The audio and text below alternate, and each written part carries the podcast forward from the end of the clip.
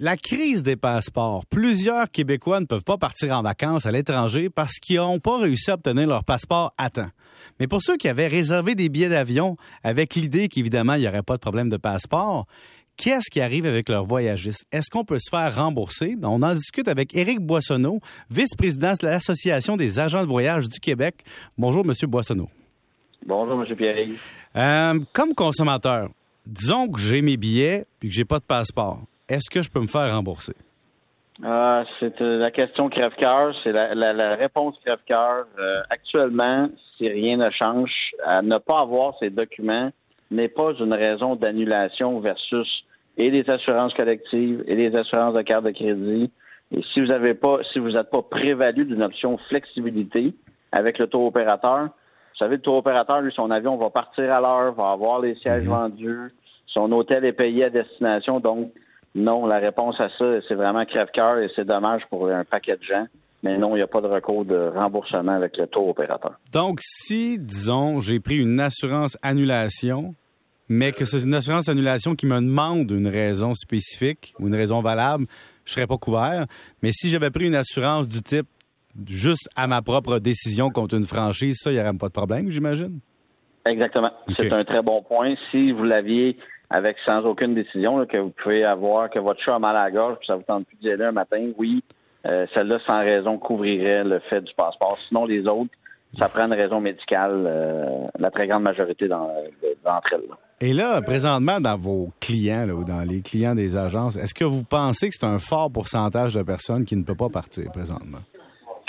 Ben, il y a quand même une relation à faire. Il y en a des gens qui voyagent déjà puis qu'il n'y a aucun problème. Euh, ceux qui n'ont pas de passeport, euh, au début de la crise, il y a un mois ou deux, les gens réussissaient à les avoir en faisant la file le matin. Mhm. Euh, ils réussissaient à avoir leur passeport et tout ça. Ce qui est pas, ce qui est un peu fou de faire la file pendant deux trois jours à une poste. C'est pas tout le monde qui peut se permettre ça. C'est une autre époque. Ceux hein. actuellement, et, puis, puis, ceux qui ont des départs prochainement, eux, je vais vous dire honnêtement, on commence à être de plus en plus inquiets et on arrive dans l'œil de la tornade, l'œil du, phénomène. Les vacances commencent au Québec techniquement ce soir pour la très grande majorité des gens. C'est le début des vacances et là, c'est là qu'on s'attend un peu à la catastrophe dans les prochains jours. Et, et, et j'écoutais Mme Gould dire sur d'autres postes, euh, télévision et tout, on ne connaît pas de voyageurs qui ont perdu leur voyage. Euh, j'inviterai Mme Gould à m'appeler.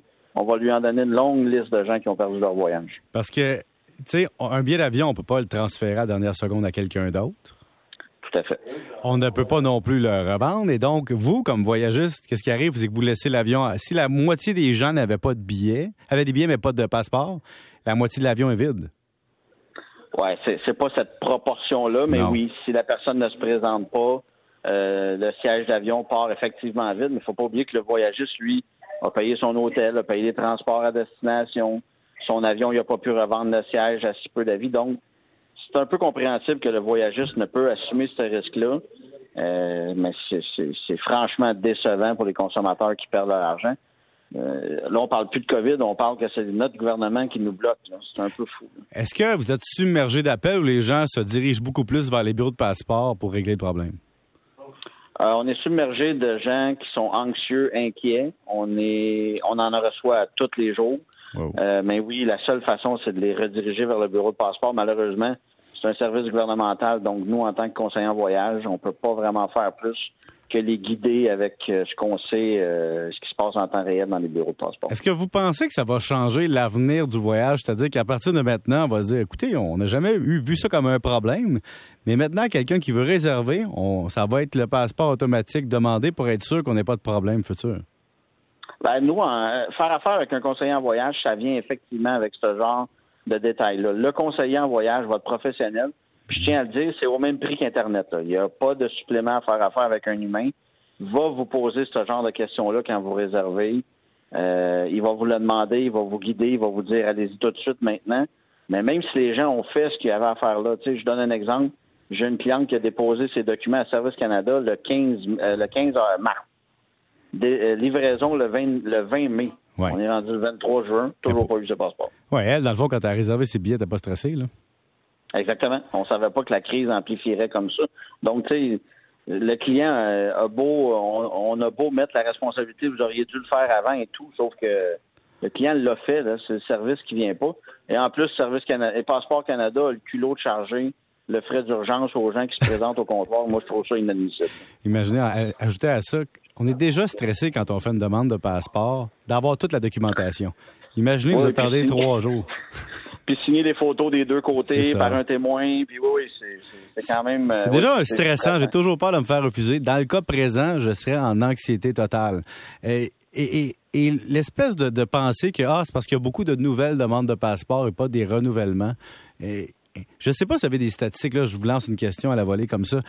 Y a-t-il beaucoup de gens dans les voyageurs qui voyagent pour la première fois dans la vie? Je ne sais pas, dans le sens que est-ce que parmi les voyageurs, vous avez des statistiques sur ah, nos voyageurs, c'est X de nouveaux voyageurs ou c'est des voyageurs récurrents?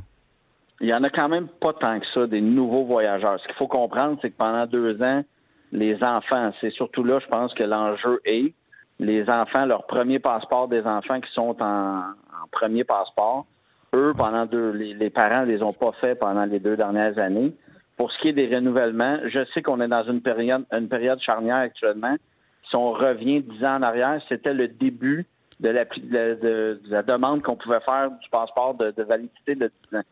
Et ça, ça vient à échéance maintenant cet été.